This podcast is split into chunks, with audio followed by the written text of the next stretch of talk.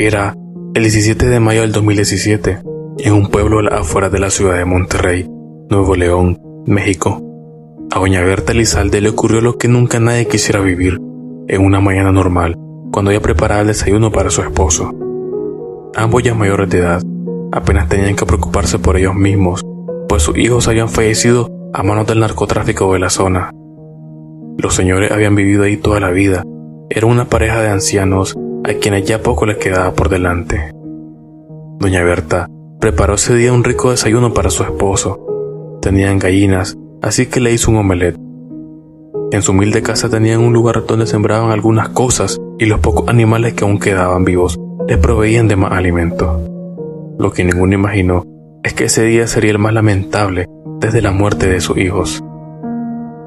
Todo comenzó cuando llegaron al lugar unos hombres trabajadores del gobierno y encargados ejidales, que traían unos papeles que decían que supuestamente uno de sus hijos había puesto en garantía el terreno en donde habían vivido por más de 60 años. Los hombres bajaron del ostentoso vehículo y comenzaron a tomar medidas del terreno, mientras otros tomaban fotografías y hablaban de cómo iban a derribar la pequeña casa de Doña Berta para construir una gasolinera. Doña Berta por supuesto quedó extrañada de inmediato. Se dirigió a aquellos hombres y les preguntó Buenos días, ¿se le ofrece algo? Uno de ellos dio un paso al frente y comenzó a explicarle a doña Berta lo que ocurría. Buenos días, necesitamos que desaloje este lugar de inmediato. Este terreno ahora ya no les pertenece a ustedes y necesitamos que se vayan ya. Necesitamos que firme estos papeles, por favor. Doña Berta no era nada tonta, sabía que las cosas no andaban nada bien, y en efecto, estas personas estaban intentando aprovechar el mal manejo que tenía la escritura del terreno de doña Berta y su esposo, que si bien no tenían todo en regla, era mentira que uno de sus hijos lo había puesto como garantía en un supuesto préstamo. Voy a ver dentro de casa, habló con su esposo, y a los pocos minutos este salió con machete en mano dispuesto a defender a capa y espada lo que por derecho les pertenecía. Los hombres salieron corriendo del lugar, pero más que asustados, Salieron de ahí riéndose, burlándose de los pobres ancianos. Apito como salió un pinche viejo.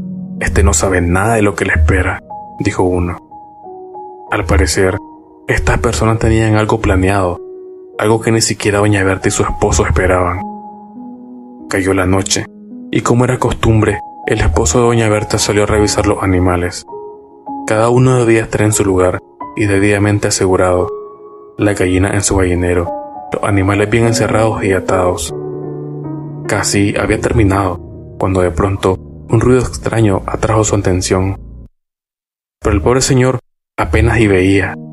Entonces, tratando de distinguir algo entre la oscuridad de aquella noche, alcanzó a ver que alguien se acercaba. Traía algo en la mano. Aceleraba el paso y cada vez estaba más cerca de él.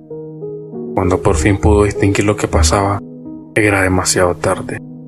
Un hombre robusto y grande lo alcanzó, lo tomó de un hombro y con otra mano comenzó a cuchillarlo en el abdomen una y otra vez.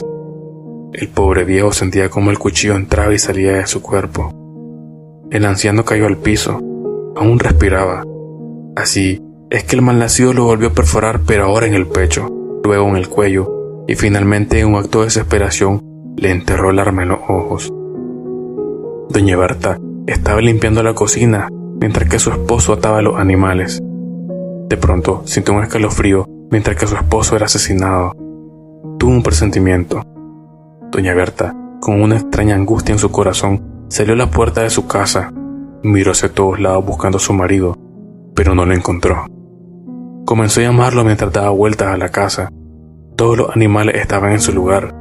Doña Berta se acercó a un arbolito y antes de que pudiera alcanzar a ver, el asno estaba manchado de sangre y tropezó con el cuerpo ensangrentado, su esposo más sagrado, acuchillado y sin vida. Doña Berta lloró, como cuando sus dos hijos murieron. Era un llanto de dolor. Su compañero de vida se había ido para siempre, y de la manera más cruel que pudo imaginar. Doña Berta no fue a la policía, no avisó a nadie de lo ocurrido. Doña Berta decidió enterrar a su esposo en el patio de la casa, junto al árbol donde limpió su sangre, y liberó a todos los animales que poseía. Entró a su casa y buscó desesperado un viejo libro que había pertenecido a su madre.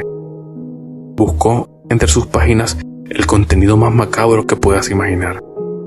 Aquel libro perteneció a su madre, la cual, según dicen, fue bruja, y murió dormida en su cama con una sonrisa en la cara. En el libro venía un conjuro especial prohibido. Era una especie de invocación que resultaba especial porque invocaba a un demonio.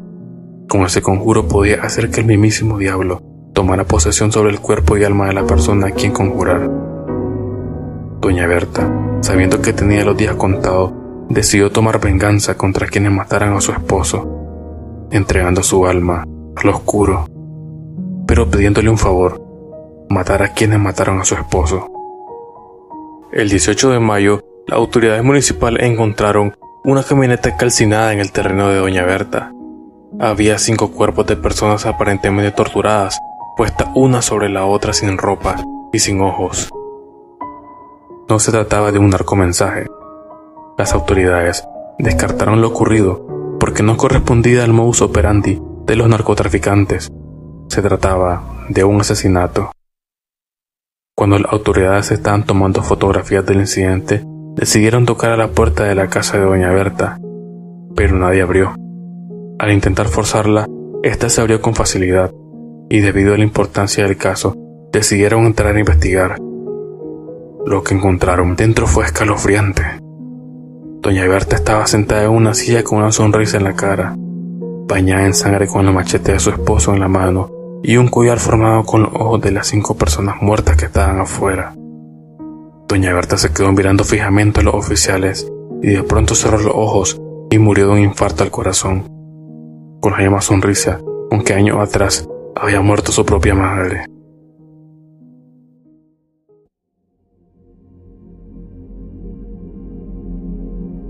Soy paramédico y lo que voy a contarles es una de las anécdotas más extrañas que pudieron pasarme a mí y a mi amigo Víctor, quien tiene años trabajando en el CEMEFO, el Servicio Médico Forense.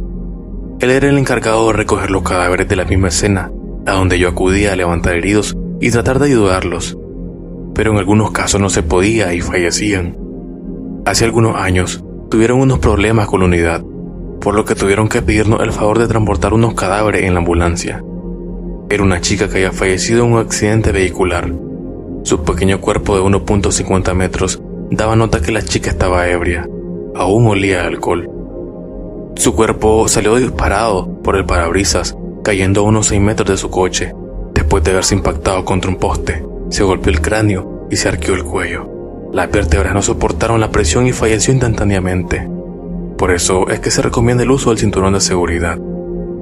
Al llegar, no había nada que hacer. El cuerpo de 17 años estaba en el suelo, con la mirada perdida. Su posición era indolente, se le revisó por protocolo pero no presentaba ningún signo vital. Tenía una mirada fría, perturbada. Yo sentía que al mirarla ella te regresaba la mirada. No parpadeaba, pero parecía responder. La cubrimos con una manta para poder esperar el peritaje. Llegó Víctor, mi amigo el forense, y procedió a levantar el cuerpo. Se embolsó y nos pidió que lo lleváramos a la ambulancia. Subió a la unidad con nosotros y llegamos al CEMEFO. Lo descargamos y lo colocamos en la plancha. Víctor me dijo que podía quedarme si quería, que no había problema. Comenzó a preparar los instrumentos e inspeccionó el cadáver. Tenía moretones y cortadas que se había hecho por el impacto con el parabrisas. Víctor realizaba la necropsia y cuando llegó a los pulmones se detuvo. Algo no se sentía bien. Una extraña sensación en el ambiente le erizaron la piel. Sus manos estaban una en el pulmón de la chica y la otra con el cuchillo en la mano. La mirada de Víctor estaba fija en el pulmón y con miedo apretó el cuchillo y prosiguió con el procedimiento. Cuando llegó a la laringe, la vio. Ella estaba con los ojos abiertos. Víctor se lo había cerrado, pero sabía que los cuerpos de los recién fallecidos suelen tener movimientos involuntarios. Le los ojos y prosiguió. Cuando le tocó revisar el cráneo, empezó a cortar el cuero cabelludo.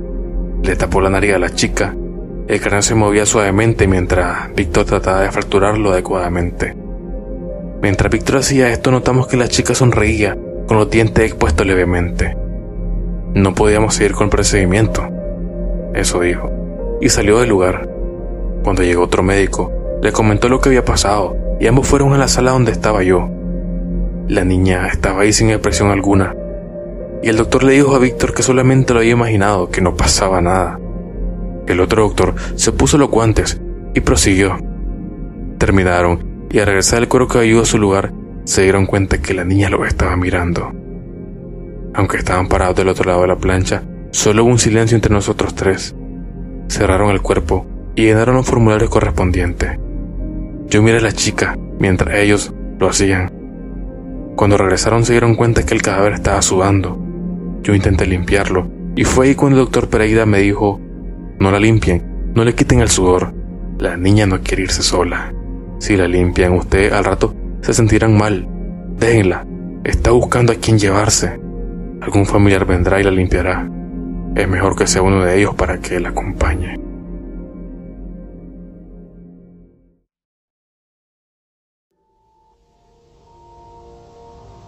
¿Alguna vez has escuchado tu nombre claramente y al responder que no había nadie en todo el lugar? Nadie podía haberte llamado. Camina hacia la fuente de la voz Verifica si hay un televisor o un radio encendido, pero nada. Si alguien llega en ese momento le preguntas, ¿te llamó? Y te responde, no, llegué ahora mismo. Tú vuelves a tu tarea, pero el cuerpo se queda un poco frío y no puedes evitar sentir algo de miedo. ¿Te identificas? Seguramente formas parte de miles de personas mentalmente equilibradas en el mundo que, sin estar bajo el influjo de medicamentos, alcohol o sustancias alucinógenas, tuvieron esa misma experiencia por lo menos una vez en su vida. Esas personas afirman que alguien llamó su nombre cuando se encontraban completamente solos en una habitación, en la casa, o la voz que escucharon fue tan fuerte que los despertó mientras dormían. Esas personas saben bien que no se lo imaginaron. Incluso hay casos en que dos o más personas escucharon la misma voz al mismo tiempo.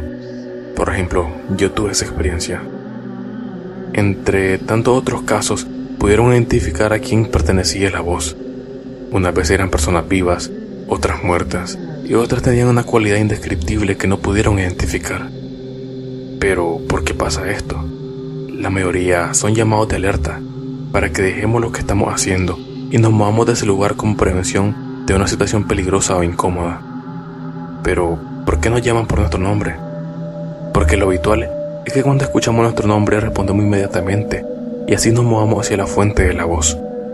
Pero ¿de dónde provienen esas voces? Bueno, de distintas fuentes, de nuestra propia conciencia. Sí, nosotros mismos podemos generar voces en nuestra mente, de un ser de otra dimensión, de un ángel, de un ser querido fallecido o de una persona amada que se encuentra lejos de nosotros y por eso nos inquieta tanto escucharlos de la nada. ¿Por qué ocurre? Porque nunca estamos solos todos estamos interconectados como antenas que reciben y emiten. Somos energías vibrando y hacemos contacto con otras energías. Cuando estas energías están en nuestra frecuencia, todo es normal. Pero cuando sintonizamos con otras energías en otra frecuencia, ahí se producen estos fenómenos que nos intrigan tanto. Así que tú también has escuchado una voz.